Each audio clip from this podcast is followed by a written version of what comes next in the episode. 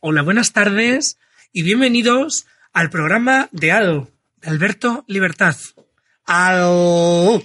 ADO. Mira, Debería vender cremas, tener revistas. eres de la IBI. Si tengo que morir, libertad. Que estés ahí. Mi madre, cuando murió mi padre, se ponía esta canción. Pero como le vino el Alzheimer, ya no se acordaba de quién era. ¿Quién tu padre? ¿La canción? Creo que ¿Quién la todo. cantaba? Llegó un momento que no se acordaba ni de respirar. Por eso se murió. Mira, hablando de morir, a mí me quedan dos telediarios como la reina ¿Y Leticia. sabes por qué se murió de mis rusos? Pues sí, de gorda y colesterol. No. ¿De un accidente de porque coche? estaba vivo.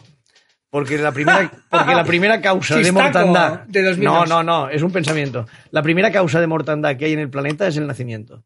¿Oh? Naces, O mueres. sea, que casi seguro. Placa. Vais a morir todos. en especial tú. El que está saliendo ahora en pantalla. Gracias. No, el que está mirando. Anda, sírveme agua. Mira a ver si te da la mano. Ay, Dios. Archie, ¿Qué tal, ¿cómo Archie? estás? Tú que de la muerte puedes hablar poco, porque como eres tan joven, Ya. Hoy queremos hablar de la muerte. que él insiste en todas las notas de prensa y todo lo que se manda, el joven es Archie.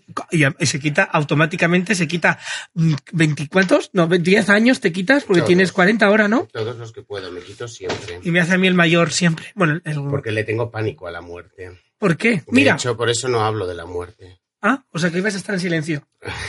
no, hombre, sí. Pero es un buen tema, ¿eh? Además, tú eres el rey de este tema. Porque has estado, es el que más cerca has estado de, de la muerte de todos nosotros. Y ya no solo eso, Albert la tiene muy presente. Y la muerte también. A diario. La, no, la muerte no tanto. La muerte pasa un poco de Albert, ¿no? Es como que no... Es como, no te la También es verdad que no estás todavía en, en- en edad de morir. Bueno, ¿eh? Hombre, tampoco estaba en edad de morir unas cuantas personas que nombraré hoy y, y estuve en primera fila en su funeral.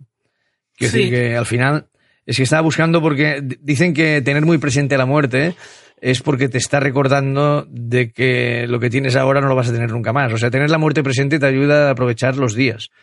Es como tenerlo sin, sin O porque eres gallego. Bueno, puedes salirte el tiro por la culata. ego. Puedes salirte el tiro por la culata, ¿no? Y, y o sea, y Y- y tener el efecto y de hacer el, el tener el efecto contrario. Es decir, estás preocupado por la muerte y ya no haces nada en vida porque, fíjate, por ejemplo, toda esta gente tan religiosa que se prepara para la vida siguiente parece como que en esta uh, no, no tienen que aportar nada. es que fíjate, ahí, ahí- Siendo ahí- religiosa ya hay un hándicap ahí. ahí entra el temorio en el que vivimos aquí de dos mil años del cristianismo. Que les, eh, yo creo que en la cultura nuestra el, lo, mm, ese temor a, la, a, a hacer mal durante la vida y a decir no pasa nada lo mal que lo pase también durante mi vida porque luego tengo el premio que es el cielo, ¿no?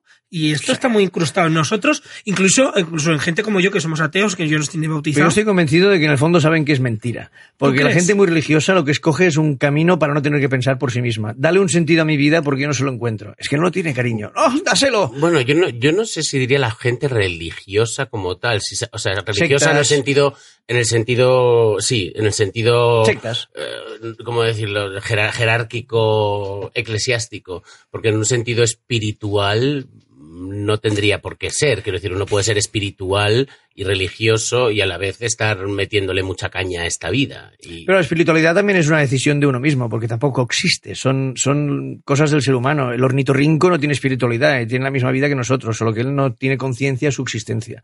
En cuanto entra la conciencia de tu existencia es cuando entra la conciencia de la muerte. El ornitorrinco, digo el ornitorrinco por decir un animal, pero los animales no saben que van a morir. Por eso deben vivir más tranquilos. Había leído, es que ahora Mm. no me acuerdo, mierda, se me había leído, se me ha olvidado. Pero, no, pero yo había leído, no me hagas eso que me hagas. Aún no has erectado. Lo Aún no has erectado, libertad. y ya ha hay, muerto. hay un animal, es que ahora no recuerdo, pero creo que hay un animal que además del ser humano, eh, es consciente de que, de que está vivo. O sea, de que está. El- vivo, de, el- de que tiene Lo- conciencia. los elefantes, ¿Es el cuando elefante? repiten la ruta que hacen siempre, no, no, no, paran, a mí. paran al lado de los, los esqueletos de los antiguos elefantes que por esa ruta pasaban y cada vez que pasan se paran, acarician los huesos, se restriegan con ellos y siguen su camino. Eh, Dicen que el elefante es uno de los animales que más conciencia tiene de la muerte aparte del ser humano. Porque reconoce a ese esqueleto como un antiguo familiar suyo y vuelve a pasar por ahí y paran, todos paran, siguen y van todos a los esqueletos de sus antece- antecesores, paran para estar un rato con ellos. Este- Como el Día de Todos los Santos, pero con el Día de todas las trompas. En O sea, este, en este, en este país podríamos hacerlo con muchas cunetas porque hay más de 100.000 enterrados, a pesar de que mucha gente no quiera escuchar la palabra memoria histórica. Yo con Franco lo hubiera enterrado, lo hubiera puesto eh, igualdad, en una cuneta también, sin saber cuál, a Franco. Entonces ya, es- ahora sí que estamos Sí. todos iguales. Eso sí que es memoria histórica. Ahora búscalo. Mamón. Pero lo primero que hay que hacer, yo creo, es, yo cuando hablamos de algo busco la definición. ¿Qué es la muerte? ¿Hay tantas palabras para definir la muerte? La muerte también se le llama deceso, defunción, fallecimiento, óbito, expiración, perecimiento, fenecimiento, cesación. ¿Cuántos nombres? eh? Espicharla. Sí. Espicharla, palmar, Pero además de, de, Troya. De hay, función, hay más, hay más eh, de eso. eh, Sí. ha espichado, ha palmado. mm, mi abuela, como dice, mi abuela dice una cosa.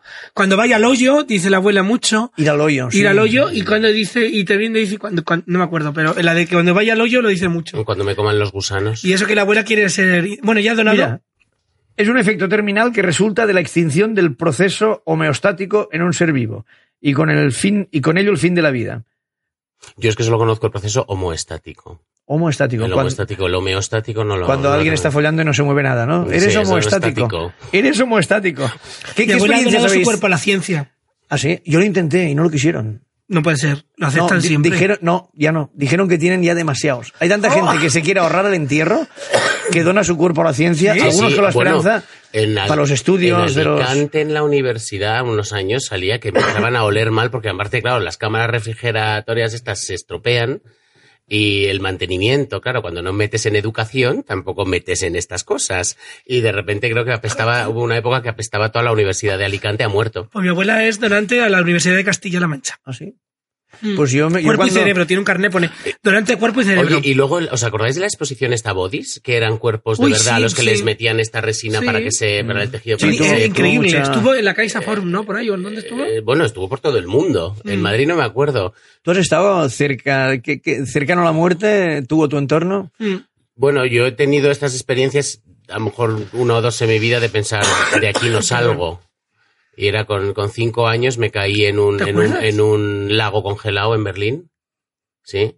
Porque yo era muy travieso. Muy congelado no estaría, no, porque no. si no caerías No, encima claro, del hielo. No, no, se rompió el hielo. Ah, vale. Se Uh, rompió qué el mal hielo, rollo, claro, tío. porque en Berlín los niños, Ay, eh, eh, niñito. cuando hay un pequeño lago, lo que sea, que hay unos cuantos, eh, pues, pues haces eh, patinaje sobre, sobre hielo. Eso esas lo cosas. explica mucho también Y ahora. entonces todo, ¿eh? este tenía la capa muy fina, y entonces era, me acuerdo que era una capa muy fina sobre el agua, o sea, estaba ya roto, y en la orilla, y yo quería sacar un palo.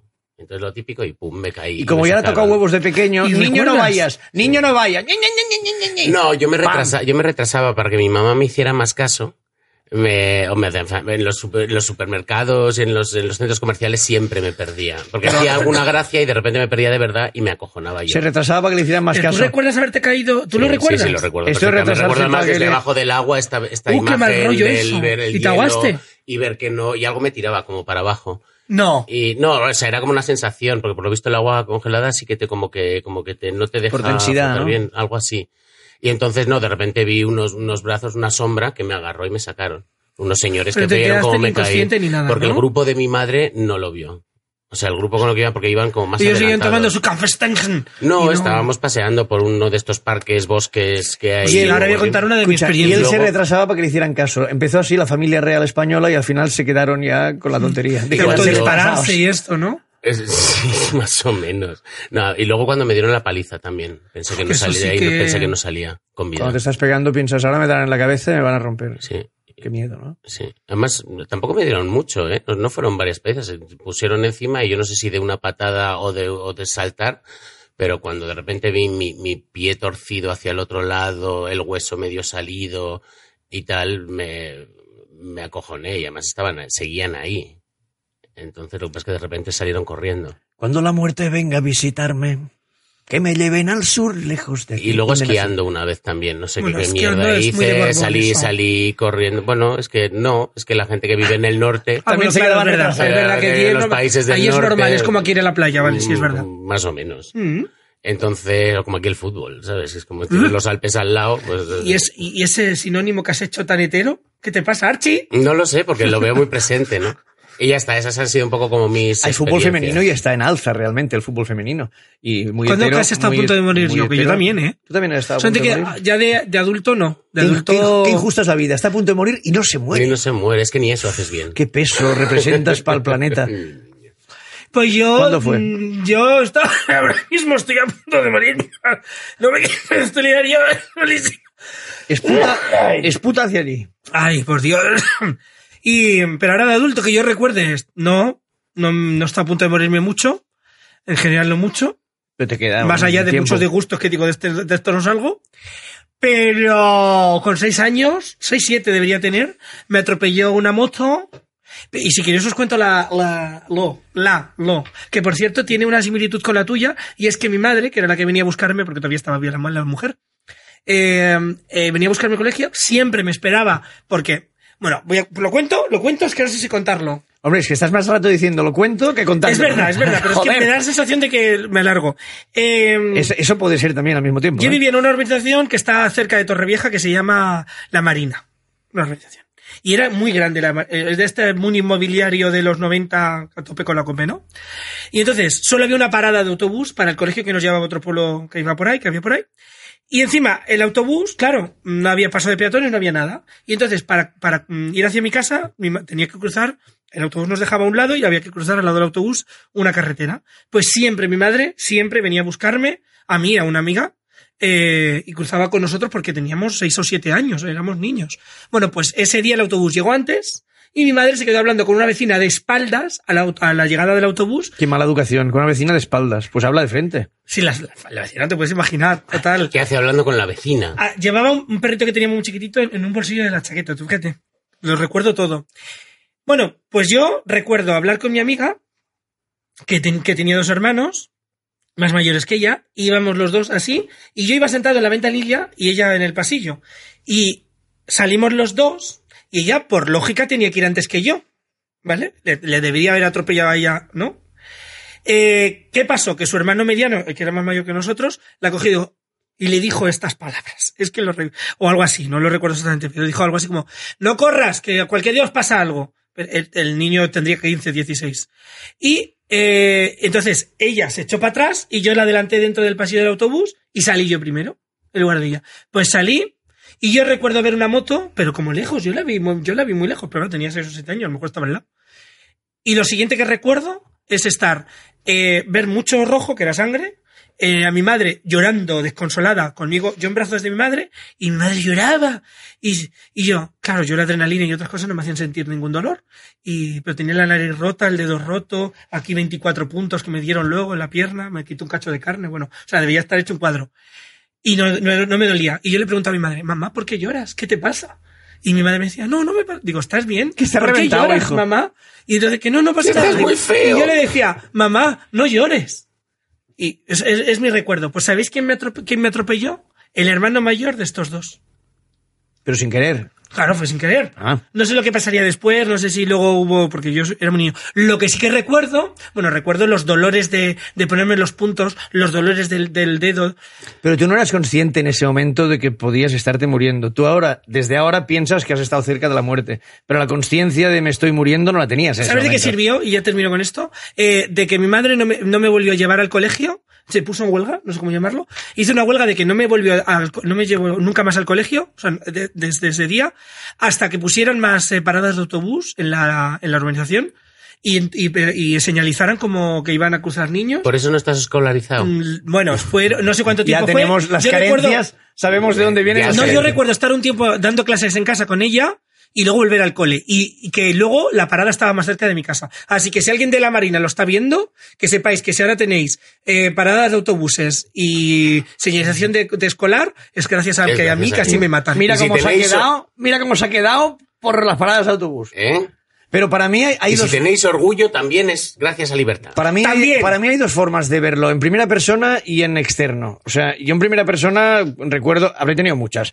Porque no me he enterado. Pero el infarto y la hepatitis C cuando no había medicación, cuando palmaban. Hostia, mi madre murió de eso. Yo entré, en un, yo entré en una prueba de esas que al final fue bien, pero fue muy duro. Pero yo era consciente porque tenía esquiosis hepática de la bebida, tenía el hígado endurecido. Entonces me dijeron, si el tratamiento este no va bien, estás en barrena, chaval. Busqué lo que decía, lo que significaba en barrena en el diccionario y me acojoné mucho. Y el infarto fue cuando lo he visto el infarto fue cuando lo he visto más de frente, más de cara, ¿sabes? Cuando he sido consciente de me voy a morir de esta. Me han impresionado mucho también cuando se suicidó mi exnovio, cuando murió mi exmujer, ¿sabes? Momentos de la muerte demasiado cercana. Pero hay momentos, un día en Barcelona, cruzo la calle y me da por mirar, y en el momento que miro me pasa un autobús a toda velocidad así. Y en esos momentos piensas, Estoy, intentando no olvidarme las pastillas, cuidarme, no sé qué, y ahora cojo, paso en rojo un semáforo y está a punto de matarme un autobús. La muerte Yo en, está esos, ahí. yo en esos momentos siempre pienso, ahí sí que pienso que hay un algo, un ente que dice, no, todavía no te toca, ¿no? Como que hay una mano que te... Bueno, sí, la Es, casualidad. no sé, es una idea romántica de... Qué romántica. No, pero porque bueno, fíjate que yo soy bastante terrenal, no soy una persona especialmente espiritual, pero sí que es verdad que hay momentos en los que digo, las cosas salen bien, creo que también hay, aparte de lo que tú puedas poner, pero no solo con la muerte, en la vida en general dices, hay algo, alguien que, que me está diciendo, como estás haciendo las cosas bien, te voy a ir... Pero fíjate la sociedad como Ahí es, que teniéndole miedo a la muerte, yo me he apuntado aquí frases populares de, ay, se muera mi mamá, o Ay, se muere mi mamá. que me muera ahora mismo si no es verdad, o me muero de sueño. O sea, Ojalá te maten. lo Bueno, y utilizamos con una levedad, ¿no? Yo lo hago en mucho. plan de, ay, que me muero, me muero ahora mismo si esto es mentira. Bueno, ¿Alguien y se ha la muerto frase de marica risa? por excelencia, ¿Cuál? me quedo muerta. Me encanta, yo sé lo que más digo, es verdad. ¿Quién Me quedo aquellas de antes Hombre, muerta que sencilla? Esa es la María Mm, Isabel. María Isabel. Antes muerta que sencilla. Pero eso lo decíamos los maricas, eso es de travesti también. Ya, pero yo años tenía 14 90. años, Eh, entonces pero eso ya es no de lo travesti recuerdo. años 90, lo que pasa es que lo cogió Pero la fijaos, cultura hetero. si y por lo un introdujo. momento la muerte, tal como nos educan desde pequeños, la muerte en lugar de ser un trauma fuese una liberación, si fuera verdad que lo bueno está después, ¿os imagináis cómo cambiaría el mundo si el concepto de la muerte fuera bueno? De entrada, Hitler tendría estatuas en todas las plazas. Porque si la, si muerte es buena y tú has matado a 6 millones, tú eres Claro. un puto crack. Es O cuando te ¿no? quedas viuda, en lugar de lo siento, es te felicito, ya Eh, ha muerto tu marido. eh. Verdad, por favor. O cuando tienes un hijo te dirían felicidades, has tenido un futuro a, los, re- cadáver. tendríamos a los republicanos ahí, ¡vivan las culentas! ¡Vivan! Pero el simple cambio es que desde pequeños nos educaron a que la muerte no es tan mala. Y al perderle el miedo, se, te lo tomarías con, de otra manera. Yo creo que es. Ah, bueno, pues yo creo que es que no nos eduquen es que la muerte sea mala. Es mala y pasa como con todo lo malo, ya sean drogas, ya sea pederastia, ya sea lo que sea, se obvia. No se educa en ello, Yo- no se prepara en ello. Una vez más, a mí me parece que es como. Hay temas tabú, que sí, la muerte es un, es un gran tema tabú y sin embargo no. Se habla poco, de- o sea, para preparar este programa tienes que ponerte a investigar y leer muchas cosas porque siempre te viene la parte religiosa, la vida después de la muerte. Exacto. Y yo he mirado mucho filósofos y gente que filosofa sobre la muerte, más. Porque si no, sí, acabas con la religión y con. Es que yo dígame. creo que el problema, el, el miedo no es. el- que también hablo en árabe, por supuesto. sí. Eh, Mez- mezquita el sueño, Bueno, lo que tú por hablas favor, en árabe. la muerte además te esperan 72 vírgenes para tu polla marinera, Oye, como diría eh, Fernando eh, Moraño. Escribí una vez un, un- un terrorista de estos que dice, oye, Un oye, terrorista de oye, estos. me he inmolado porque decían que había 40 vírgenes en el paraíso y me he inmolado y he explotado aquí con la bomba en el Y centro esto me comercial. inmolaba. Y ahora estoy en el paraíso, están las 40 vírgenes, pero ahora no sé qué trozo de carne es mi polla. ¡Qué asca! Eh, que es el problema, yo, por ejemplo, a mí la muerte, la muerte no me da miedo. A mí lo que me da miedo es El sufrimiento. efectivamente, el dolor previo. O sea, y el dolor que puedo dejar a los de alrededor durante un par de días, Que porque se luego se les pasará. Machado, Antonio Machado. Ah, digo, La Machado, muerte es algo. Machado. La muerte es algo que no debemos temer porque mientras somos, la muerte no es. Y cuando la muerte es, nosotros no somos. Y es el alcalde ¿Cómo el te que quiere quedado? que sea la muerte. Te, te iba a decir, ¿qué les gustaba en aquella época? Es, es verdad, pero a tiene, raz- tiene razón. Tiene Rajoy. Pero, tiene Rajoy. Pero me gusta, pero me gusta el tema de que repiten, era era con un estilo, ¿no? De entonces, era como digo una cosa y luego termino la frase diciendo lo mismo, repitiéndolo, pero al- a, la Sí, inversa. sí, como un Vamos, cambio como de- ciudadanos. Ahora, yo compro la de Es que, Leonardo. es que la retórica política Yo total. compro la de Leonardo da Vinci. Así como una jornada bien empleada produce un dulce sueño, una vida bien usada debe producir una dulce muerte. Y esta es mi filosofía. ¿eh? Bueno, de- y un buen cocido también produce un dulce sueño. ¿eh? Sí, y unos buenos pedos. Yo a mi hija cuando me decía lo de papá, mm, es que cuídate tal, le dije, cariño, por lo que a mí respecta, la muerte cuando venga, por mí está bien, porque todas las preguntas que tenía que hacerme ya me las he respondido. Y las que me vengan me las seguiré respondiendo. Ahora yo haría una pregunta. En cualquier momento que viene la muerte, si has aprovechado la vida lo suficiente, si le has exprimido todo lo que quieras, no tengas miedo, porque teniendo miedo vas a morir igual que sin tenerlo. Pero Da Vinci creía, pues como ser renacentista y todo esto, creían, creían en la vida después de la muerte o no? O- No lo sé, pero fue el primero que inventó los leotardos, Leotardo da Vinci. Él pues, tenía mucho frío. Bueno, y el maniquí Es que por estas la- cosas, ¿cómo va a hacer la gente que venga a vernos? Y la bicicleta. y el bogue. La bicicleta, en serio. Ah, bueno, un segundo. Bueno, Sí. que vas a terminar Sí, con no, las no, por frases. favor. No, yo quería preguntaros, porque yo ahora mismo no. Eh, o sea, yo me he respondido a la pregunta, ¿vale? No, yo no. ¿Vosotros si sus murieseis hoy? ¿Creéis que habéis vivido por lo menos la mayoría y os, que queríais vivir y os moriríais satisfechos? O sea, si ahora mismo no- nos dicen eh, que en dos horas estamos todas muertas. Sí, sí. Yo, yo, ¿Ya yo, habéis vivido todo lo que queréis vivir Mira, y estáis satisfechos En con las últimas vida? 24 horas no. yo cuando estaba, yo cuando estaba, cuando le dije al médico avíseme cuando esté fuera de peligro del infarto, cuando lo infarto, y el médico me dijo, em, calma, no me dijo, está usted fuera de peligro, me dijo, cálmese. Digo, no, estoy calmado. Quiero saber cuando esté fuera de peligro porque ahora me estoy preparando porque, y me dijo, cálmese. En ese momento me pregunté a mí mismo, hice esa pregunta y pensé, me quedan cosas por hacer. Todas mis revoluciones en ese momento estaban hechas. Solo pensé, he viajado poco y al cabo de un año me fui a Tailandia y ahora quiero irme a... Pero me Claro, lo pregunté a mí mismo y fue como, sí, porque hice mi revolución, ¿sabes? Dejé el trabajo, me metí de artista, eh, me Y salí de todos los armarios. En plan, me, he probado todas las drogas que he querido, que me apetecía. En plan de, mm, he dicho siempre te quiero cuando me lo ha parecido. No, no me quedan cosas por decir. Me quedan muchas por hacer, pero no pendientes de, es que me he muerto, sí. No, a ver qué, No más, se me, a ver qué más se me ocurre.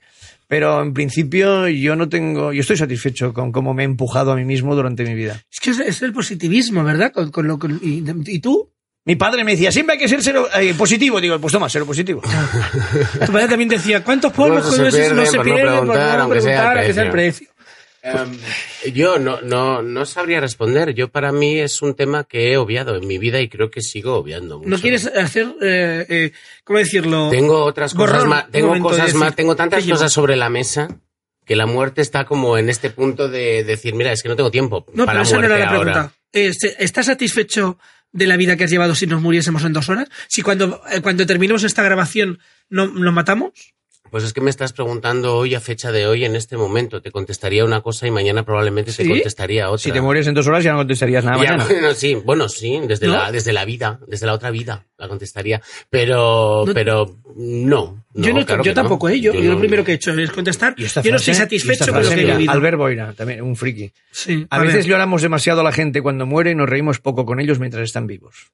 ¿Esa es tuya? Es mía. Sí. No me lo puedo creer, Esa pues es está la que más me ha gustado de todas las enviadas. Y esta ¿Has toda enviado? es mía. Si me tengo que morir, que me pille viviendo. Viviendo. Esa bueno, pero la otra es muy buena. La otra no sabía. Como tú has dicho eso, Claro. pues a mí me gusta. Para el entierro de mi Sí, padre. claro, porque me- dices me- vivir, vivir también vive una persona. Pues repite la de la tuya porque es que es muy buena, que me la quiero quedar. terminal. Está grabada en Raro Tú, en Paramount Comedy, es la penúltima frase. La última es que me pille viviendo y la penúltima era, a veces lloramos demasiado a la gente cuando muere y Es nos reímos poco con ellos mientras están vivos. Es que esa es Sí, muy buena. una- es muy esa hipocresía, ¿no? Porque no somos conscientes hasta, hasta que no es, hasta que desaparecen, ¿no? De, de repente de quiénes eran en nuestra vida.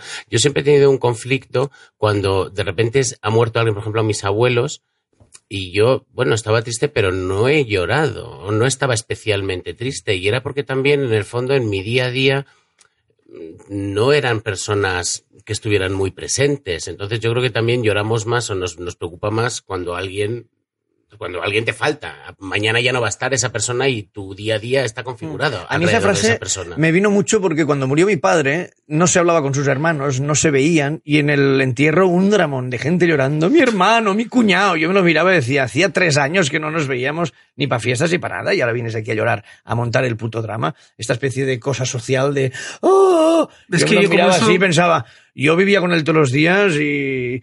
Y, pero vosotros, o sea, ¿de qué lloráis? Haber reído antes, haber venido a verle, o sea, conciencia de que te vas a ir. Uy, hostia, me acabas de recordar una historia muy buena.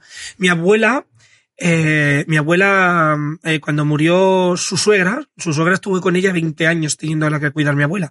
Mi, su- parece ser que su suegra era, que era la madre de, de mi abuelo, claro, eh, era un- una señora de... Era peor que mi abuela ahora, era cojonuda. Pero mi abuela estuvo con ella y cuando ya era muy, muy, muy, muy mayor, al final estuvo en una residencia. Las únicas personas que fueron a visitarla eran, fueron mi abuela y mi madre. Las únicas de toda la familia. Cuando murió esta mujer, cuando murió esta mujer, eh, llamaron a mi casa. Eh, a mi casa yo no, yo no existía, ¿eh? Pues llamaron a mi casa y parece ser que mi abuela le eh, dijo, se han muerto. Bueno, entonces, es el entierro tal no sé cuántos. Y dijo mi abuela mm, y mi madre con ella, nosotras no vamos. Le montaron un pollo a mi abuela porque estaba allí y entonces eh, mi abuela les contestó esto que acabas de decir tú. Les dice, cuando hacía falta cuidarla, yo la cuidé. Cuando hubo que ir a visitarla a la residencia, yo estuve cuidándola, pues digo, estuve visitándola igual que mi, que mi hija. Ahora mismo esta mujer no me ve y no sabe ni lo que estamos haciendo por ella. Así que todo lo que vais a ayudar Pero y todas que las flores que le vais a regalar, se las regaláis en vida. Es un. Y esta, y esta eh, forma de pensar de todas las flores en vida y todo lo que queramos visitarnos, me la ha inculcado mi abuela hasta el punto de que cuando murió su, su hija, que es mi madre, eh, no hubo, claro, no creemos en Dios ni nada, pero no hubo ni una misa, ni un, ni un encuentro de familia, no hubo nada. O sea, a mí, por ejemplo, no, no me dejaron ni, la incineramos a mi madre y no, y no me dejaron ni, ni, ni verla en el último momento, ni, ni nada. Entre otras cosas, porque mi abuela dijo, eres muy pequeño y no quiero que te lleves la imagen del cadáver de tu madre. De Pero ves, madre muerta. en el entierro de mi exmujer, de Karma, estaba ahí de cuerpo presente y los niños, como Karma siempre había estado con los niños cerca y tenía pasión por sus nietos, buscando dónde estaban los niños, entramos en el sitio donde estaba ella, sabes que están ahí solos y entras allí, la gente Mm. llora, se va, y los niños estaban en el suelo al lado del ataúd jugando ahí. A mí me parece mucho más normalizado eso. Sabían que estaba ahí ¿Cuántos muerta. años tenían tus hijos? No, mis nietos. Ah, tus eh, nietos. eh, y, lo- y sus primos, seis años, A los cinco, niños no ocho, Es diez. que yo creo que ni siquiera un velatorio es un sitio para llevar a un hospital, no es un sitio para llevar a no pues me te pues juro, te juro que estaban ahí tan tranquilos explicándoles, o sea, no, no, no le veías preocupado al niño, pero es que en esa familia estaba, se, mm, mm, estaba- se lo tomaban de forma distinta, Claro, ¿no? mi abuela dijo, ni yo quiero ver a mi, hija muerta, ni, ni quiero que, mi- que la vea mi, mi nieto. Y además yo ahora se lo agradezco porque creo que la imagen que yo tengo, o sea, si yo tengo, yo tengo la una imagen grabada de mi madre, la más grabada que tengo es cuando nos despedimos en la ambulancia que la cambiaban del hospital de Montreal de Granada, porque estaba, ¿no? Y estaba todavía respirando y estaba viva, medio inconsciente, pero fue capaz de darme unas palabras y yo re- y, lo recuerdo no, o sea, lo, lo- como si lo estuviera viviendo ahora mismo. Como la, la doctora que la acompañaba en la ambulancia, o sea, yo estaba acostumbrado a que mi madre estuviera siempre ingresada y estuviera siempre malísima.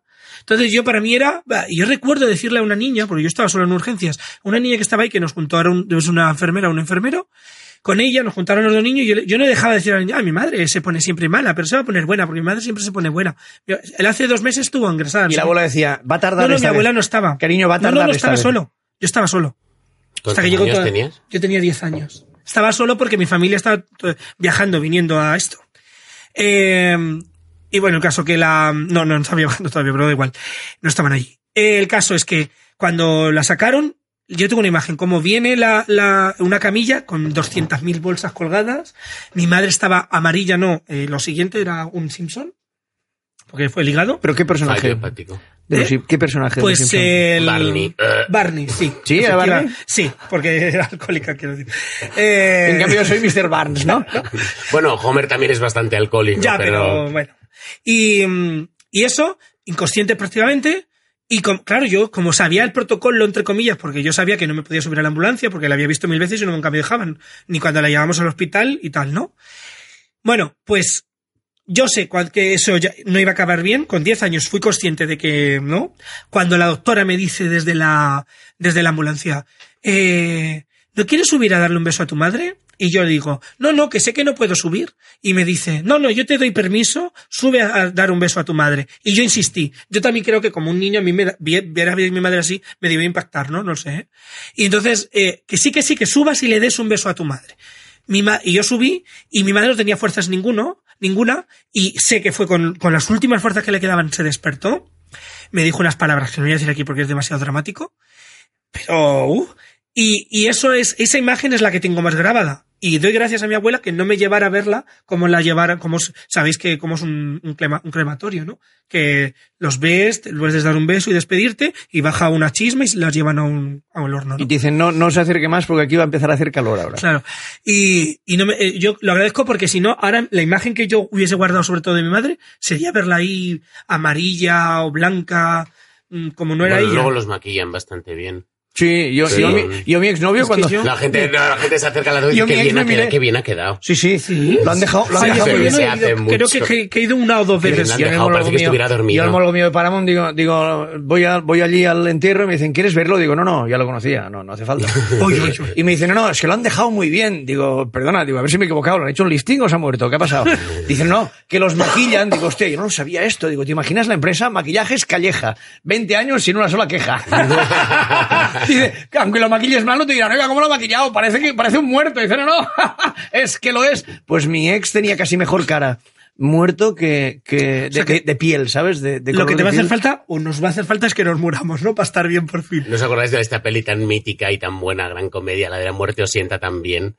Que es que no se toman un elixir para estar eternamente jóvenes y entonces Ay, no sí, mueren y entonces se, se- se- se- rompen, se va rompiendo el, Ay, el cuerpo. De verdad. Uy, Y, entonces, y al final se rompen, se, caen las escaleras, se rompen en mil pedazos y siguen ahí. Qué buena y es. ves la mano haciendo tiquití, tiquití, tiquití. Pues fíjate que yo estaba buscando canciones que hablen de morir y aparte de Antonio Flores, de cuando la muerte venga a visitarme y la de mis rusos que he puesto al principio, es.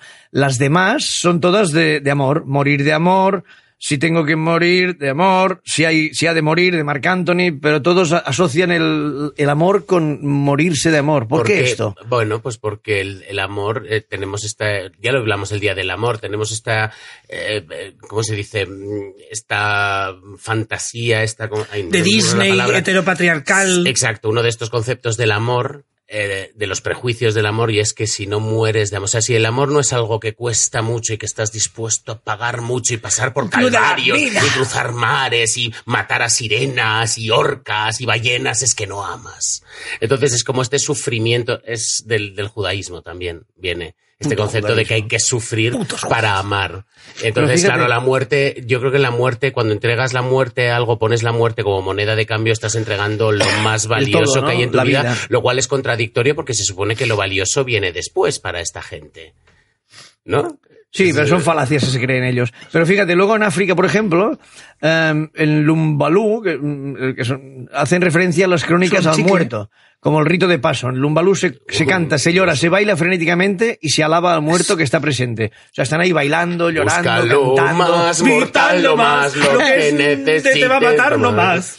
Y, y bailando y bebiendo y llorando y tal, el, eh, la, la vela dura nueve días. O sea, están nueve días bailando, cantando. O sea, de- O sea, ¿qué si ya era pesado en vida, No, en muerte y, es más. Y mueren todavía. dos o tres más, porque dicen, hombre, en nueve días todos los que están delicados en este funeral Y van Y así, morir. enlazando y así una va la otra. economía africana. Claro, van enlazando una con otra y al final, claro. Mira, uno de, mi padre cuando fue a la India, volvió y dije, ¿qué tal la India y Calcuta y todo eso? Me dice, ¿tú sabes el problema de esta gente? Dice, tienen demasiados dioses. ¡Hola! no saben en cuál el quedarse. problema es- tienen tantos dioses y tantos avatares de esos dioses que al final es que no se centran en la vida y entonces están tirados porque lo bueno viene después. Entonces siempre ha sido un poco la excusa del, del católico, bueno, del católico, del, del religioso en ese aspecto, del religioso inculto y manipulado que es, bueno, no tengo que hacer nada en esta vida porque total, lo bueno viene después. Sí, lo que pasa es que Y aquí así. te lo venden como un premio para portarte bien en vida y así Claro. te controlan tus actos. Eh, bueno, claro, el el bien funciona así. o no vas al paraíso. No.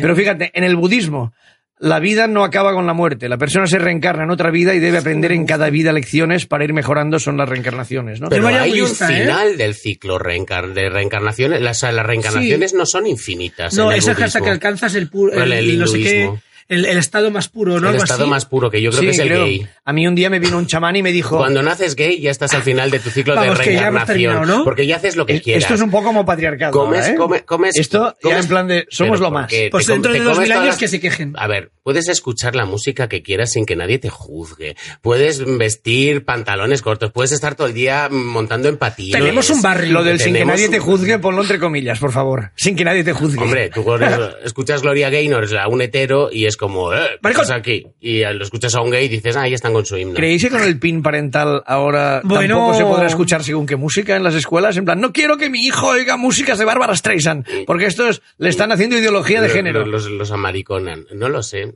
El PIN parental es la muerte de la educación. Yo no voy a hablar sobre este tema porque sabéis que me caliento y se me iría el... el- la- no, no, no. Pero Para el hinduista también, no mueren, van a renacer a otro lugar. Y lo importante es eh, no interrumpir la cadena de los renacimientos. Desde siempre él pertenece a la eternidad. Es como la cadena del manifestación de lo frío. divino. O sea, no Hay es que romperla. es como la Es cadena del frío, no hay que romperla, oye, se te estropea. Exacto. ¿Eh? Y si, rompe, si rompes la cadena de, de reencarnación, de- de- tienes que sacarlo de ahí y ponerlo en... En agua. sí. En y además lo haces con agua caliente. Fíjate, en el Tíbet incluso la existencia de la muerte llega a ser un estimulante para el desarrollo del, del ser humano. Que esto quiere, que Bueno, es que el. Tíbet debe ser tan aburrido que es que debe ser con peor que la, la muerte no puede ser peor que el Tíbet. Oye, ¿tenéis hambre? Porque hay una forma de morir muy bonita y es, bueno, muy bonita. La no. gran buffet. ¿Has Es la de- película, La gran buffet, que mueren No. comiendo, Ay, se yo, yo hartan de comer. papel, pues tengo que coger papel. Se hartan de comer. Oye, pero yo había apuntado una cosa, ah, me- de lo que habías mandado de la cultura hinduista, que se pasan la vida, o sea, para ellos, ellos no aspiran a la vida después de la vida, sino ellos aspiran a volver a, a- a su forma terrenal. aspiras. ¿No? Algo así había leído en lo que, en lo que habías mandado del, del hinduismo. Sí, ¿No queréis? Es, que es campero de Chueca. Sí. Campero. Podéis ir a comerlo en Chueca, en, en una calle, eh, donde está el, la Pollofre, por, ah, pues la misma calle. ¿Qué Pero, puede- cuáles pero, calles? ¿Lo tienen Ahora. que comer en la calle? No, bueno, sí, porque el local es chiquititín. San no, Pollofre, es. ¿has dicho pollofre o no? El pollofre es que esta cosa que se ha hecho tan famosa, pues en la misma calle está el campero de Chueca, en Carne y Paco, que son majísimos y que nos han regalado este campero, porque son muy majos. Qué barata te vendes, hija de puta. Bravo, Bravo. Por un campero... ¡Ay! Y encima tiene mi nombre, se llama Campero Libertad. Y no porque sepa a mí, sino porque de verdad se llama así. estamos ¿No será que están en la rechazando- calle Libertad y No, se no, llama no, por no, eso. no. Se- tiene mi nombre porque me lo han puesto por mí. Yo tengo mis. Estamos rechazando propuestas de patrocinio millonarias y tú te vendes por un campero? Es que, ¿lo has probado? No. Ah, es que claro. Voy a por papel. Podéis hablar de la muerte. Dices, yo, sí, ah, del hinduismo dices aquí, pon lo que nos mandaste. Si el occidental va tras la inmortalidad y desea eludir la muerte que le angustia, el hindú, en cambio, busca liberarse de la vida y escapar a la existencia terrestre. O sea, él sueña con... vo- Pero claro, ya está aquí. O sea, quiero decir, es tan absurdo el hinduista. Es decir, Hombre, igual deberíamos profu- profundizar un poco. no lo sé, pero yo cuando leo esto digo, eso es como buscar las gafas cuando las llevas puestas, Igual ¿no? no O sea, pues está ahí. Me gusta mucho cómo, cómo se lo toma Séneca. Fíjate qué, qué cínico. Mira, Séneca cínico. Séneca cínica. La muerte es un castigo para algunos, para otros un regalo y para muchos un favor. Hombre, a mí me preguntas qué es la muerte y te digo lo que le deseo a la gente cuando las cosas no funcionan. Directamente, aunque sean por momentos. ¿Sí has deseado la muerte a alguien, de verdad? Sí. Yo también, sí, sí, lo digo. sí, ¿Qué? Sí, sí, sí, yo también. Hay gente que ha hecho tanto daño a mi familia yo lo diría ahora y, mismo. tan- ¿eh? y solo, y solo han producido dolor Pero a mi entonces no le familia. la muerte, deseale si sufrimiento. esa persona no le deseo sufrimiento, le deseo simplemente que salga de la ecuación del mundo. si desaparece de este mundo, el, Totalmente. el no, no habría habido Sí, el, el origen de, o sea, eh, también es verdad, es todo cara y cruz. No hubiera habido esta, eh, una- un, even- un evento bueno en nuestras vidas, pero todo lo que ha acar- acarreído después, acar- Acarreado. acarreado, Acarreado. después, después, Bueno, perdón. si ha carreído es que ha Yo no te carreado. voy a decir hasta quién ha sido, ¿eh? Ah, no, no, yo no, yo no lo, yo no lo voy a decir, Y no, pero... no, no, no pienses que yo sé que en tu mente está sonando un nombre y no es sí, ese. No, no. Sí, sí, hay una, hay una persona en concreto que digo. si, que si muriese mañana no sería pérdida. Para mí, ahora a lo mejor En mi vida sería, ganaría. Pero no, ¿nos hace sentir malos esto? No. A estas alturas ya no. En Ahora- un principio sí. Mira, mira, mira qué cara de, mira qué cara, Pero- mira qué cara de, de, de hoy, hoy, no, no, no, habla no. tú para que te vean la cara. No, es O sea, te- el- hace cara de desear la muerte. ¿Y por No, qué, no. No, ¿y por qué no se también, la ¿eh? provocas tú la muerte entonces si crees que se la merece? Porque tiene, porque tiene unas consecuencias para mí que probablemente sean peores para Entonces, mi ¿le hubieras matado si no fuera penalizado?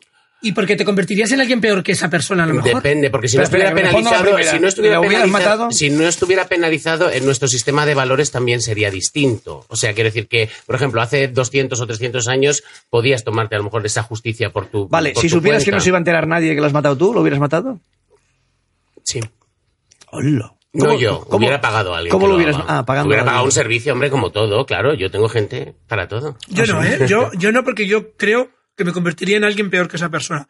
Pero, Desde, tu, desde nuestros valores, ju, ju- ju- Pero eh, al- al final- perdón, el león o el, el cocodrilo o el lo que sea, cuando matan a otro animal, que no sea necesariamente por supervivencia, tampoco es... Bueno, aquí también Yo lo hacemos diré- esto, matamos animales, pero hablamos de la misma especie. Yo diré que El león sí mata. Bueno, sí, no- el no león ma- sí mata a seres de su especie. Mata a los cachorros de la leona.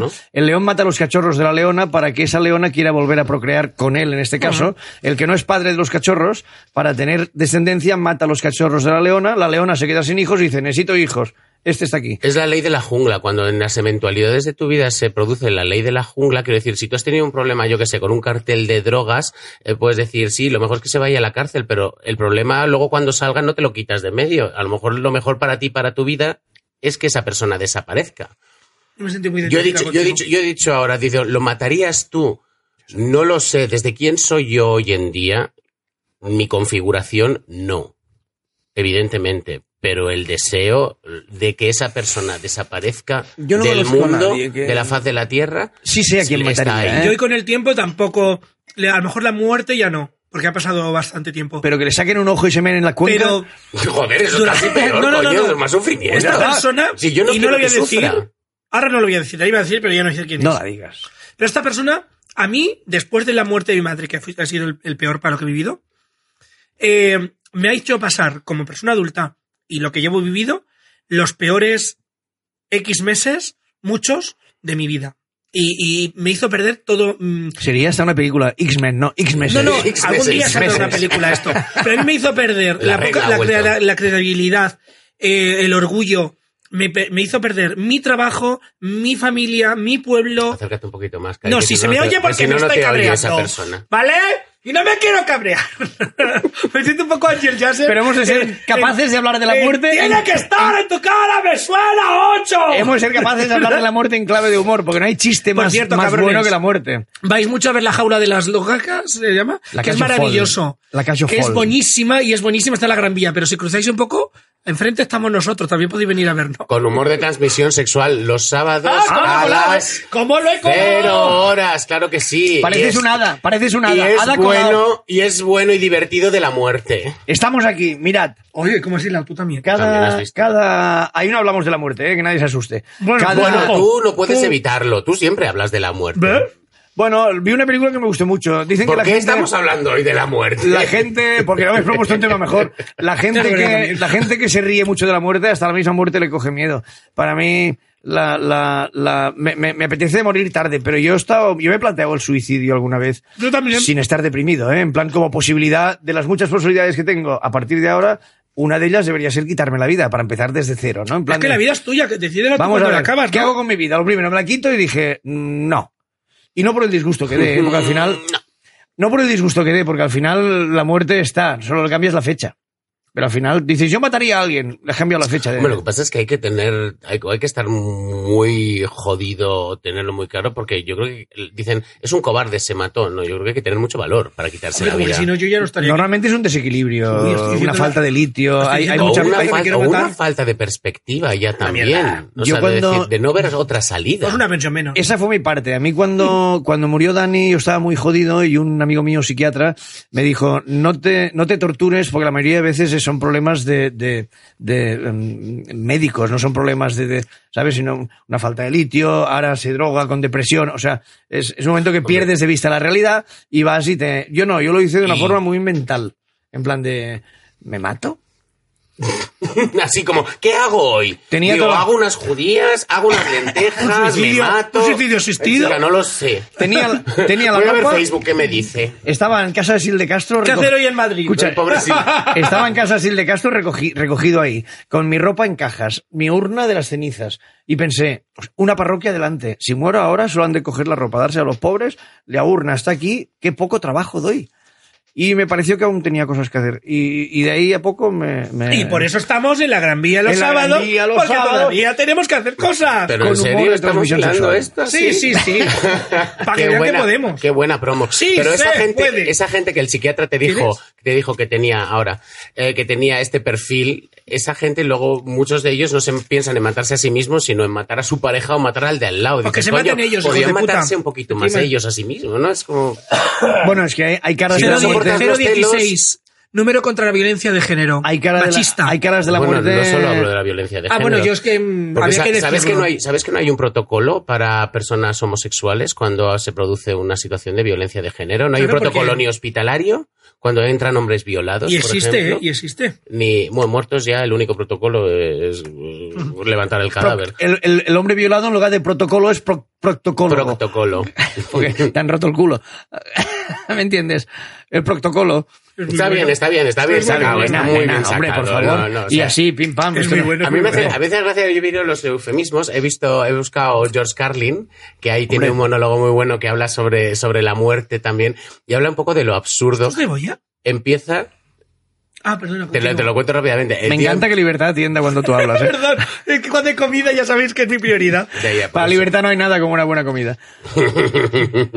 y si no, que se lo digan a de las babas. Ay, que, eh, no, eh, eh, dice, dice, ¿sabéis yo qué- lo que hago? Dice, me cojo la agenda, dice, me dedico a tachar a la gente que está muerta. Hola. Entonces dice, sí, dice, hombre, dice, hace falta un tiempo, ¿no? Yo puedes llegar el día del funeral, acercarte al ataúd y hacer ¡ting! y, y- y borrarlo. Dice, yo les doy como unas seis semanas. Hostia. O unos seis meses. Por Y si entonces. Me acabo, me acabo de dar cuenta Dice- que tengo el teléfono de, de estas De personas que he nombrado. No, Ah. de, de Carmen, de Dani. Tengo los teléfonos aún. Sí, yo tengo mi de mi abuela todavía. más, Podría mismo. llamar. No, A mí me pensado en sa- llamar. Igual. Se oye, pip, le Se ponemos pasa con el otro. años y lo devuelven. Con el más allá. A mí me salta cada año el 11 de abril el cumpleaños de mi abuela Moris. Todavía en la agenda, sí. Y ¿Sí? es que yo tuve un iPhone muy pronto. Ella murió en 2009, pero yo ya tenía iPhone entonces, yo? Mari. En 2009. En lo- 2008 tuve iPhone. El de Estados Unidos, el No, iPhone no, 2. el primero que llegó a España. El Yo 3G, que he hablado- yo tuve el anterior. Yo que he hablado con teléfonos. Hablando de muertes. Yo que he hablado Yo con teléfonos de, de bacalita ahí colgados en la pared, esos teléfonos. el 3G, se llamaba, creo. No, pero hay- hay- perdón. No, no, diciendo por. Dios, sigue, sigue. pobre de mierda. No, no, yo sí quería decir que dice, eh, dice, eh, hay cosas que decimos sin pensar. A mí esto me hace mucha gracia, las frases estas que decimos. Dice, se encuentran dos y dice uno, ha muerto Pepito. Dice, pero ¿cómo? Si ayer estuve yo con él. Dice y otro, pues, no sirvió de nada porque se ha muerto igualmente. Claro, ayer estuve con él y pues en el intervalo entre ayer y ahora, imbécil, Dice, ha por- muerto. Claro, claro, dice, por lo visto, el simple hecho en sí de que le vieras ayer, pues como que no le ralentizó el cáncer. dice, dice, de hecho, parece ser que lo ha empeorado. Luego estaba Joan Rivers, que es una frase de ella me encanta, eh, que decía, dice, el cura siempre dice esto, ¡ay, pobrecita, está en un lugar mejor! No, dice, "Pues qué bien, está en un lugar mejor. Dice la otra, lo dudo, tenía una casa en los Hamptons. O cuando dicen, Los Hamptons que vienen a ser el soto grande de aquí. Oh. cuando dicen, ahora ya descansa. Dice, hombre, no lo dudo, estás tirado. Dice, Míralo. Aquí sí que hay Estirar que, la pata. Hay que decir, hay que decir que mucha gente considera de mal gusto bromear tanto sobre la muerte. Pero ¿Por yo qué? creo que precis porque te dicen, "No, hacer bromas sobre, sobre- esto. sobre todo. Y, mira, yo un día cuando bromeaba sobre el, el cáncer, porque me estaba preparando por si lo mío acababa siendo disquiosis pasa cáncer, en Sevilla me quería pegar un tipo porque yo había hablado del cáncer y, su- y la- y la- y su novia, eh, su suegro estaba muriendo de cáncer y la novia estaba llorando. Entonces yo al acabar el show fui allí, me senté y le expliqué lo de, lo de va a morir igual, ¿le vas a dar toda esta mierda de pena o vas a hacer alegría? O sea, mm, mm, de mal gusto hablar de la muerte, yo creo que es de, de quitarle hierro y asumir las Bueno, cosas. esa es la gente ignorante, como aquel tipo que vino y me dijo que no me podía hacer chistes. O sea, se estuvo riendo de todas las mierdas que digo en el escenario el primer día del intruso, en la Comedy Jam, Ah, los sí. lunes a las nueve y media. Y, y dijo, oye, muy bien, pero tú no puedes hacer muerte de la, eh, no puedes hacer, perdón, no puedes hacer chistes de la dislexia. Porque mi hijo es disléxico, mi mujer es dislexia, es como, eh, ya es que no, a estas cosas tampoco puedes hacer mucho caso porque en definitiva ya no es la muerte, es que la gente considera que hay una serie de temas con los que, que ya solo nombrarlos en un Sí. contexto de chiste De ya esto es no se burla habla. hacia. A ese O sea, tío- Tú puedes hacer un chiste sobre, sobre terroristas que siempre te va a venir un imbécil diciendo te estás burlando de las víctimas. Cuando a lo mejor en, en el chiste ni el objeto, ni el sujeto, ni el predicado se nombra a ninguna víctima. Pero eres tú que quieres molestarte. Mira, yo lo tengo tan claro que el humor es la primera fase de, de Superación. de superación que tengo un gag que hago a veces en, en los escenarios que se me ocurrió viendo el cadáver de, de Dani eh, y, y era tanto el shock que tenía que me vino un chiste y lo tuve que, que salir a grabar. Y el chiste era, yo cuando me muera quiero que me entierren en una fosa común. Es lo más parecido a un cuarto oscuro que hay después de estar muerto. Y como a mí me gustan delgaditos, allí están en los huesos. Entonces mi exmujer me decía, ¿cómo se te puede ocurrir esto? Digo, estoy en shock y solo se me ocurren giros que me hagan sacar una sonrisa, porque muerto ya está. Ahora yo elijo cuánto quiero que me afecte y cuánto quiero derrumbarme.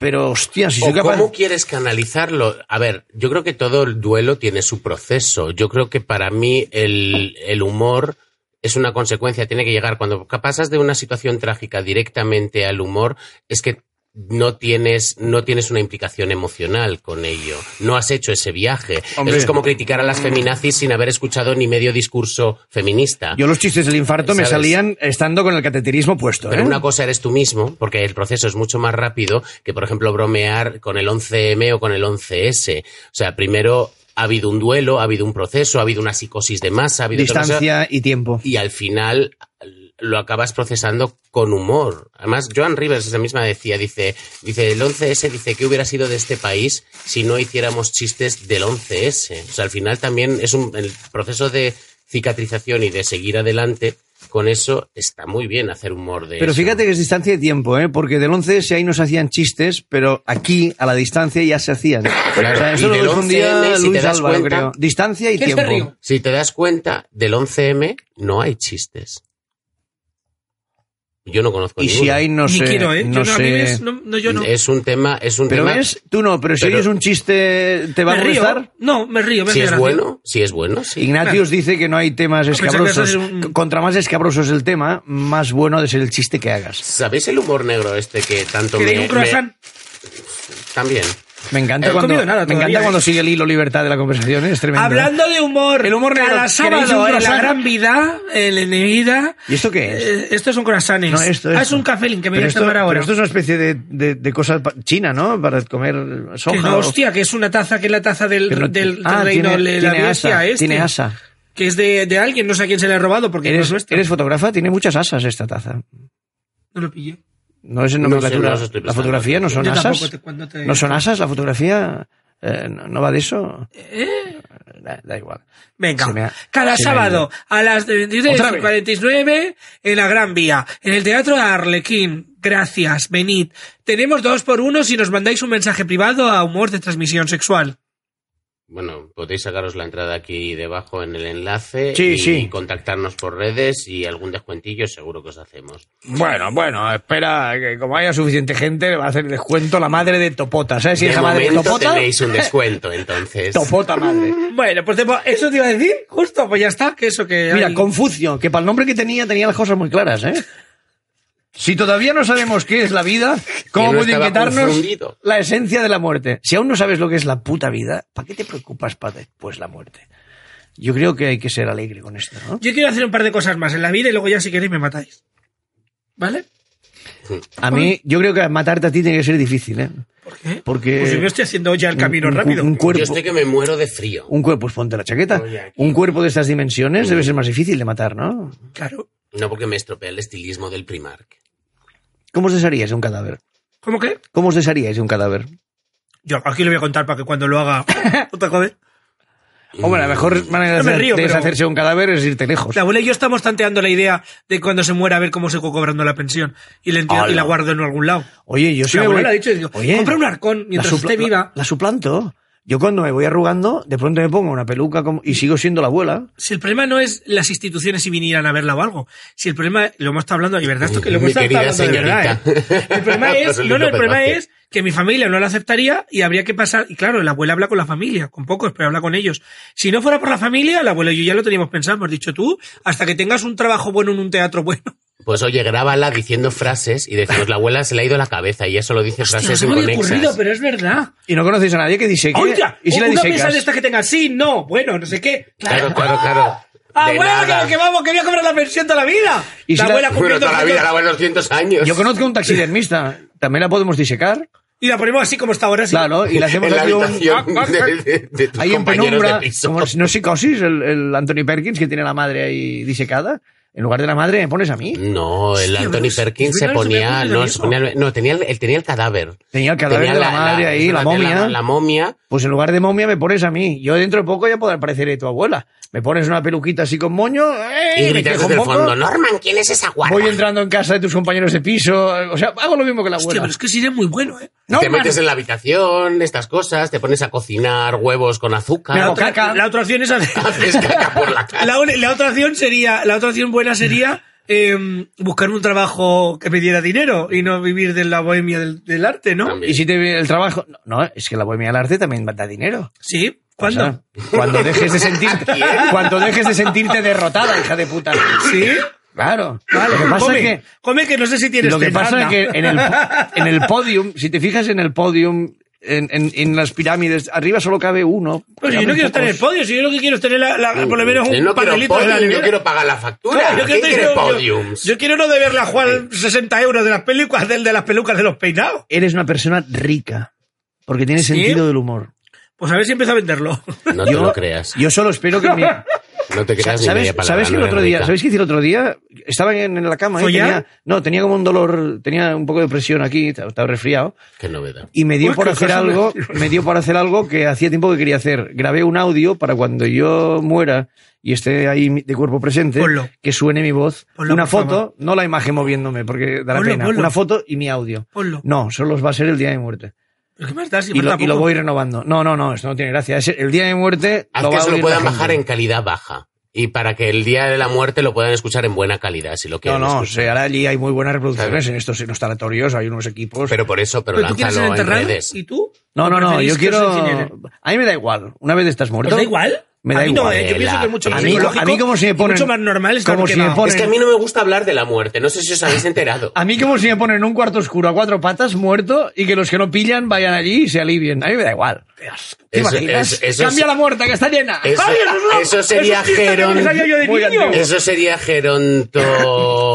No, no, Necrofilia. Geronto Algo así. necrofilia. Bueno, de hecho tengo un pacto con un par de amigos que si me quedo en silla de ruedas y me hago muy mayor, me Ay, van a Dios. llevar a las discotecas un cuarto oscuro a la una, me pondrán un babero, me pondrán en un rincón No del cuarto oscuro y a las seis me vendrán a buscar. Entonces yo, aún muriéndome, siempre hay un roto pan descosido. Siempre habrá alguien que dirá, pues a mí me da rollo a la vieja. Y la otra sí. Con el babero. Y un día ¿eh? creo que se ha muerto porque hoy se la ha vuelto a poner en la boca, pero hoy estaba más frío. Mira, Con una pantalleta con el oxímetro mirando a ver si no le baja de no la edites de esto, la eh, por polla. favor, no Y el- edites y el esto. otro- y el otro con- Quiero con- que quede y- constancia. Y el, y el- y el otro con- todo amarillo también, con el, con el hígado fallándole. Y de, mira Homer Simpson con la baba. Y, eh, También Qué tengo un delgado trato está. con mi mejor amigo que vive en Tenerife. que le dije, oye, si mis hijos no se atreven a, en- a desenchufarme, hazlo tú. Y me dijo, ¿Podéis sí, hombre. dejar eso escrito, y el lío en el que me meteré, mis hijos ya sé que me desconectarán cuando sea necesario. Con, mi, con su madre hicieron lo mismo, y fueron muy coherentes y lo hicieron de una forma... Wow, veo, veo que lo tienen como costumbre. ¿eh? Deporte familiar. Vamos a desconectar a la vieja. Y es- a conectar a este. que Parecen me- como telefonistas de la vida y la muerte, como las antiguas ¿Qué hacéis telefonistas. ahí? Y ahora le paso. Desconectar a otro familiar. ¿Hay alguien más por desconectar? Es que hoy estamos desconectados. Estamos, estamos on fire hoy. Podemos y van por las habitaciones. ¿Por qué no respondes, papá? Porque estoy desconectado. Últimamente, ponme al día, nena, que estoy muy desconectado. Yo me acuerdo, yo me acuerdo cuando iba a ver a mi madre, ¿eh? Eh, cuando yo defiendo la eutanasia obligatoria a los 70, bajo el lema, mientras 70 no, quizá. no, perdona, escucha el argumento. La eutanasia a los escucha el 90. argumento, por favor. Eso ya no es eutanasia. Llénate la boca Eso para que no me interrumpas. Eutanasia obligatoria a los 70. Hasta que no seamos capaces de evitar que los niños mueran de hambre, no deberíamos tener derecho a vivir más de 70 años. Ya verías tú si la última rebanada del bimbo la tiras o te la comes. ¿Eh? Entonces yo iba a ver a mi madre que tenía Alzheimer y al lado había un señor enchufado, le iban girando para que se fuera llegando de otros sitios, porque te todo el rato... Y entonces yo me imaginaba llegando y diciéndole, señor Manel, que por mantenerle a usted con vida se están muriendo de hambre sus nietos. Señor Manel diría, ¡desconéctame! Les enchufo y digo, tu puta oiga, madre". lloran sus nietos, pero son niños de... ¡Hijo de puta! pero no ese- llevan su ADN, pero como si lo fueran. es alargar la vida de la gente cuando ya sabes para dónde, ¿qué esperas? ¿Llegarte de otro sitio? ¿Qué esperas? Esto ya no tendría ni que estar, la eutanasia debería ser obligatoria. Pero en los 70, joder. Sí, Mm, es más 70 triste morir de hambre a los seis. Hay niños en Somalia que comen Que sí, arena. pero 70 no, coño. Cuando una persona ya no puede aportar, ni se aporta a sí misma, ni aporta nada a la sociedad, ni a, ni, ni a su gente, Bien, ahí yo lo entiendo, bien, pero, dale, 70, pero ¿por dale dos vueltas. Si nacieras desde pequeño, Para los que se mueren. si nacieras y desde pequeño supieras que como, como no evites que haya hambre en el mundo y muerte de niños por hambre, te matan a los 70, te preocuparías de acabar con el hambre en el mundo de otra manera. Oh, o yo, no, yo eso te lo cambiaría y diría, a los líderes mundiales, como no solucione, os metemos un tiro en el entre ceja y ceja como no soluciones esto. Mierda. Hombre, a Kennedy se lo hicieron, no, no no fue de quiere- ceja y ceja, le entró por aquí el, el tiro. por ahí, la pobre Jackie con todo el traje sucio. Manchado Sí, de sí, fue el, el disgustazo que tuvo Jackie Kennedy, que dice, "Hombre, no a se mí, lo quiso cambiar en las horas dice, de vuelo. a mí que se me carguen al marido no me importa porque, porque era me una espera, buenísima. que se me carguen al marido no me importa porque me espera un Asis que tiene más dinero, pero mira cómo me han dejado el traje. Y el disgusto, y el susto. Pues no se muere al lado. Hay que tener tragaderas, ¿eh? Para chupársela a los nazis. Mm, ¿Quiénes son así? Onassis, Aristóteles eh, Onassis era uno de los hombres más ricos, más del, ricos del mundo, mundo. En aquella época y fue con el que se Petróleo, casó la, la Jackie O. Onassis. Petróleo, Jackie también tenía astilleros, tenía de todo, Onassis. O sea, su polla de repente apetecía. Cuando veías todo lo que había alrededor, Y pensabas, estaba- oye, ¿Quién estaba enamorada de él? La Calas, ¿no? María Calas No. estaba enamorada de Onassis. Tenían una relación carnal, pero la Calas quería más. follaban, follaban por, por Ibiza en todas las calas. En todas las ca- Y, bueno, y por, su- y por sus propias islas. Tenían varias islas en Ah, propiedad. Es verdad, es verdad. Es verdad, tenía islas. En plan, ¿follamos en el Caribe o prefieres ir a las Antillas? Y la otra dijo, ¿cómo me calas? me encanta viajar y follar. Es algo tremendo. ¿Quién creéis que morirá primero de los tres? No quién debería morir primero, ¿eh? Oh. Personalmente pienso que yo. ¿Por qué? Yo también lo pienso. ¿Por qué? Porque soy el que está tentando a la muerte más que vosotros. ¿Seguro? ¿Por qué? ¿Por los tacones? O sea, ah, eh, no, tú estás intentando el esguince tobillo. Pero fíjate, un- un- una perspectiva. Un Oye, día muchas de esos- gracias. ¿eh? Como me te, te- Un te día, arrepentir un día de esos que pensé, no sé si me he tomado las pastillas o no, y me quedé sufriendo, no sé por qué, me vino a la cabeza me tomo cuando, cuatro. me vino a la cabeza como cuando yo, borracho perdido, cogía una BMW que tenía una motaza y me iba a 190 por hora porque borracho me gustaba la velocidad. Me quitaba el casco por la autovía Castillo de Fels a Madre 190 en moto borracho. Y ahora me preocupo porque no me tomo las pastillas. Quiero decir que al final, ¿Cómo han cambiado los baremos? al final rozamos y bordeamos la muerte tantas veces que, que y alguna vez que me he drogado... No vayáis jamás sin casco, no superéis los límites de velocidad. Yo iba en gorra, no era obligatorio el casco. Ibas, ibas con una gorrita a 150 por la La gente que supera la velocidad. Lo peor que te podía pasar es que perdieras la gorra. Frío la no, cabeza cogía, hacía- frío no cogía en la cabeza. No da tiempo. Eso está claro. ¿Sabes qué me gustaba? Que a más de 150 las, las, las mofletes hacen... bla, bla, bla, Yo decía a mi novia, mira, mira, ponte el casco. Yo, bla, bla, bla, bla.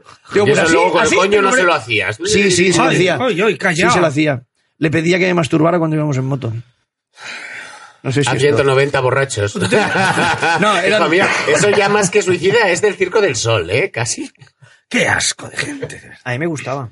Que todo lo que vemos, la muerte y la... a Todos tenemos que hablar sobre sexo. Está sobrevalorado. Pues mira, si yo pudiese, y además lo dije el otro día, lo el vosotros. Si yo pudiese escoger cómo morir, vamos, pensad vosotros, yo digo la mía. ¿Cómo Sí. os gustaría? Yo si pudiese escoger, me gustaría morir follando y después del orgasmo, porque a mí no me dejes a medias para toda la eternidad. Primero me muero, primero O sea, me corro y luego me llamas al El shampoo. momentito este que entra la hormona, la hormona del sueño, y Oh, entonces y es con ese momentito de... y ya no despertar.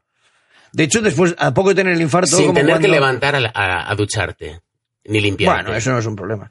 Pero después, de, a poco de tener infarto, cuando estaba follando con gente, les decía, porque cuando me venía el orgasmo, sentía ese latir en el corazón y pensaba, hostia, esto se parece demasiado al infarto. Y cortaba polvos porque se me cortaba el rollo.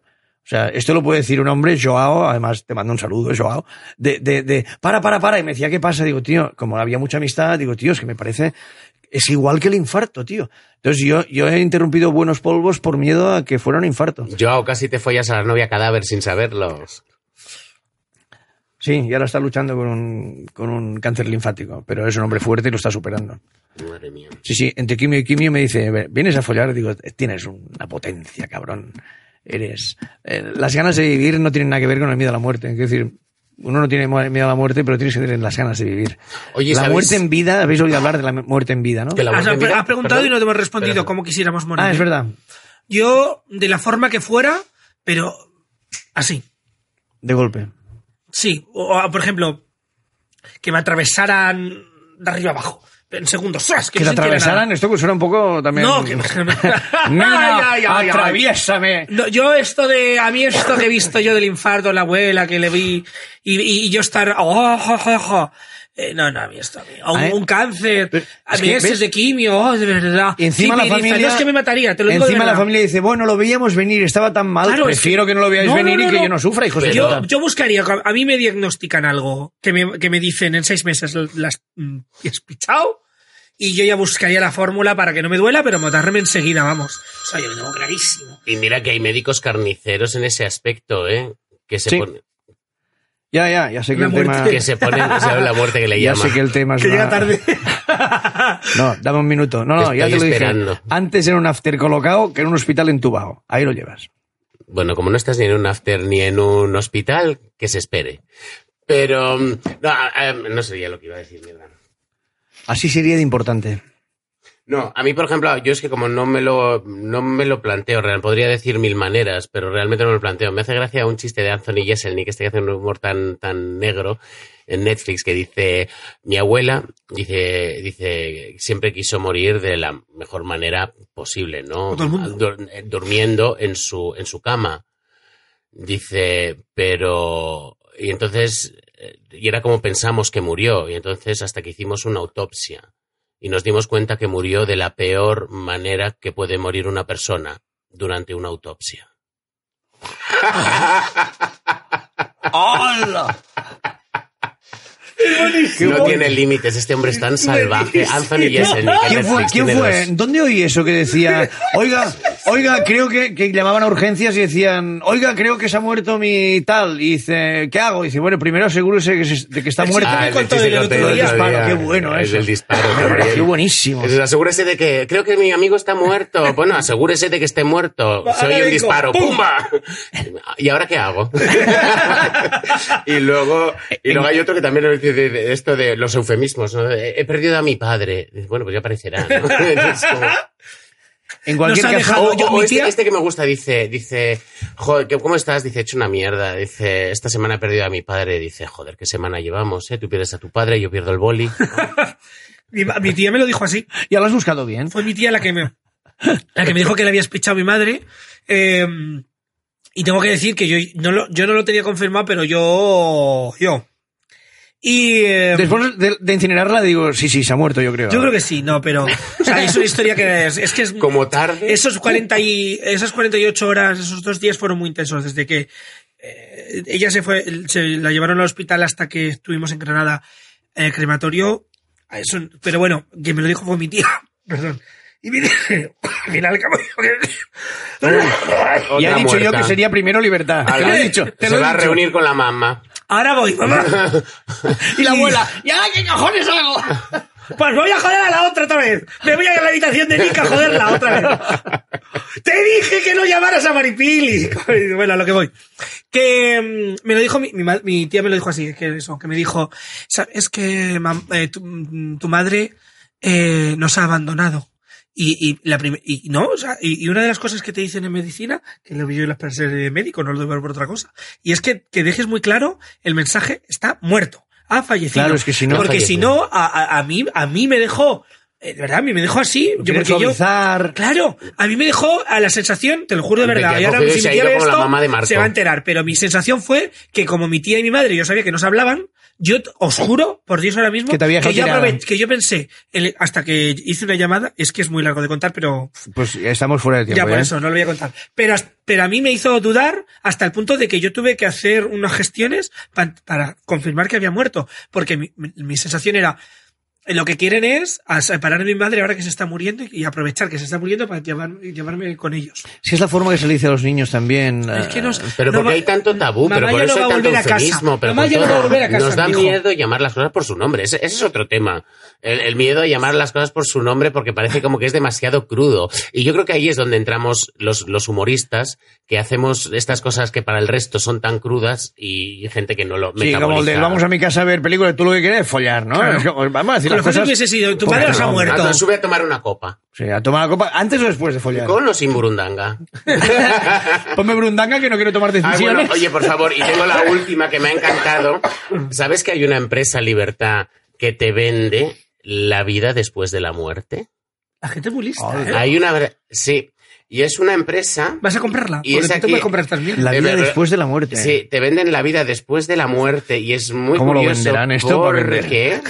Oye, oye, Seguro es- que son muchos Albert Boira Espérate, en la a ver, empresa. a ver que lo- a ver que lo sabe, pero- Hostia, la vida En el la confidencial, ¿quieres convertirte en abono después de morir? Una empresa ya ofrece este servicio. ¡Ay, qué mono! Sí me gusta a mí entonces. abono. Claro, te conviertes en árbol en conviertes- arbusto. Bueno, en de la el- gran vida. Ahí sí que creo en la, re- o sea, eso sí que creo en la vida eterna, porque somos energía, somos materia y la materia ni se crea ni se destruye. Somos el planeta Se Tierra. transforma, como diría Luis Álvaro, en facturas.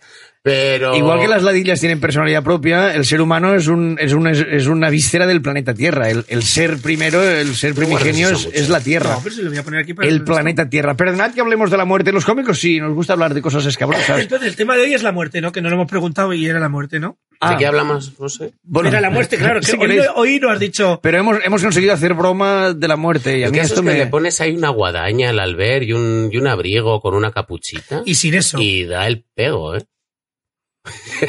¿Sabes, ¿Sabes lo que da, lo que es impresionante cuando, con el infarto lo vi, cuando estás, que piensan que vas a morir, las caras de tus familiares cuando vienen a verte. Vienen a, o sea, es, los es miras, como la última vez. yo me sentía muy fuerte porque como yo estaba sereno en mi cabeza, eh, no, no, o, no, o de que sí, pero cuando a mi hija la dejaron pasar aún era como no le hables mucho, que no hable, que tal, porque estamos pendientes de pruebas tal, y mi hija vino ahí y yo me la miraba, le cogí la mano y no sé si hice así, o en plan de, yo incluso en el lecho de muerte, yo soy de animar a los demás, en plan de, tranquilo, a, a mis amigos, oye, ¿qué ventajas? No, me- no te pediré más dinero, ¿no estás contento? ¿Sabes? En plan de, ya no puedo contagiar a nadie una sífilis.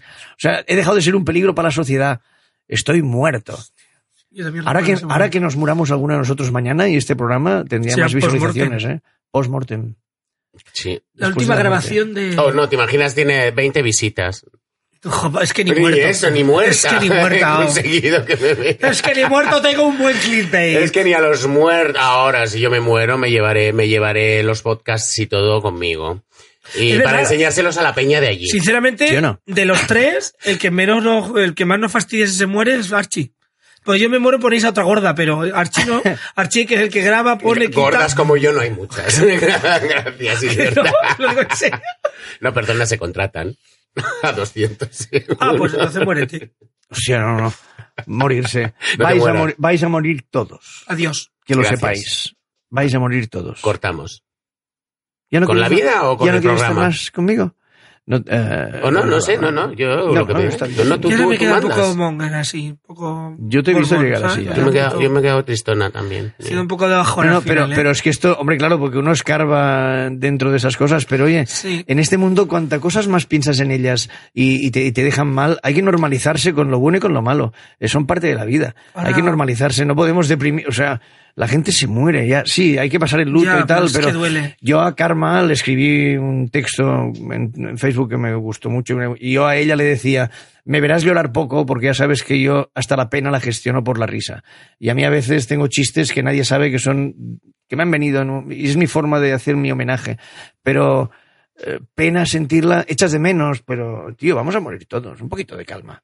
Poquito de calma. Yo Bueno, para vuestro pero, funeral... son, pero son sentimientos que están ahí también y no son menos válidos por eso. No, no, y lo son, y hay que, y hay que tenerlos, pero que en un momento u otro hay que salir hay que de ahí. respetarlo también, cada Claro, uno lo claro. gestiona de una manera y hay personas para las que es absolutamente inadmisible, aunque las menos. Yo creo que también en cuanto una cosa es cuando vemos los enunciados, ¿no? Cuando estamos en redes sociales o estamos en una fiesta, que la gente se posiciona de manera como muy estereotípica, pero luego cuando en el, en el, en el tú a tú descubres que mucha gente hace humor en los funerales o que mucha gente hace humor, porque al final Hombre, hombre. es la catarsis. No hay es- funeral sin risa.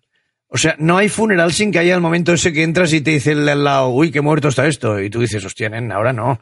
¿Sabes? En plan, claro, claro. Eh, eh, no hay funeral sin risa. Destensiona toda, toda esa tensión. Pero claro, hay que, lo, o sea, hay que pasar el duelo. Lo que no puede hacer uno es De la puerta de un tanatorio encallarse ahí. o ya no he vuelto a ser el mismo ese que murió. No, cariño. Bueno, acuerdo, el pero que muere. acuérdate, las mujeres tenían que guardar luto prácticamente toda Casi su toda vida. Bernarda Alba es Uy, el ejemplo es. ese y no tiene ni 100 años. Mm. Y, le- por ejemplo, la madre de mi padrastro, eh, eh, sí, la suegra de mi, la segunda suegra de mi madre fue tremenda en eso, o sea, te- siempre de negro y además era una señora manchega de pueblo de la Roda, En plan, mi vida se ha acabado y No, quiero no, que se y lleve que arrastro la pena. Oscura. Yo recuerdo esa casa y esa mujer era oscura. Era un... Oscura. ¿Cuánto, cuánto tiempo de luto quieres que guardemos? os monaguillo. Boira? No, no, yo voy. Cada yo, uno el suyo. yo os voy a pedir Ah. algo. Yo acompañé hasta su muerte a un chico con cáncer que era comercial conmigo y, y estuve hasta el último momento. La última llamada que hizo creo que fue a mí por teléfono dándome las gracias. Y Fue adiós. después me llamaron para, para decirme que había muerto. Y me dijo, por favor, Albert, no lo va a hacer nadie. Hazlo tú. Vete de fiesta, tío. Host- No, Vete eso me lo ha pedido la abuela ya. Y entonces, eh, yo cuando murió Córdoba, ¿te acuerdas? Eh, me dio por irme de fiesta. Yo cuando muere alguien cercano o no, pero yo me pego una fiesta. me Mira, eh, no, Me pego una justifi- fiesta. no justifiques la pegada de carteles, el hacer contactos, el buscar una travesti para el show o, o- o celebrar o homenajear a gente muerta para salir de fiesta. Cualquier excusa te vale. Claro. Exacto. No, pero, pero es verdad, mi, mi O sea, abuela. no es nada especial que tú te vayas de fiesta ahora cuando les- muerto a alguien. si le preguntáis, ella dice que nada Porque de, de paso repartes flyers. nada de lutos Eso sí que es verdad. y que nos juntemos todos y hagamos una fiesta todos. Que Claro. La abuela quiere, me lo ha dicho mil veces. A mí eso. me gustó mucho que tu último cumpleaños lo hayas, en vez de una invitación, fuera como una especie de esquela y fuera una, una- la, de- la Fue idea de defunción de los 20, ¿no? Sí, de los veintitantos. Una idea También de tiene que hacer- ver cómo lo, cómo lo has vivido. De repente con pena, se acaban los No, no, 20. y me daban el pésame y me decían, lo siento. De Digo, niña a mujer, y yo como me ponía, diría. Es que siempre se van los mejores. Siempre, siempre nos dejan los mejores. Así no. Pues ahora estás ya para ir preparando los 40, ¿no? Bueno, coño, acabo de, de entrar en los 30. Ten cuidado que los 30 pasan así. Sí llegas, sí llegas. Ánimo, pero disfrútalos. Los Mientras- 30 son una mierda, pero. Mientras no nos morimos, podemos aprovechar, pasarlo bien o pasarlo mal. ¿Qué queréis? Cortar el programa que se hace largo y la gente le da Pasarlo bien o pasarlo mal. Yo quiero pasarlo bien, pero para pasarlo bien y apreciarlo Vale, hay venga. que pasarlo Ya mal. está bien, voy a recoger momentos, esto, porque Eso hay que ser realistas. Lo otro es infantil. Venga, ya está bien. Al adiós. Señoras y señores, vamos a, vamos a. No me, no me, no me desconectes, no me desconectes, Archie, no me desconectes. Oh.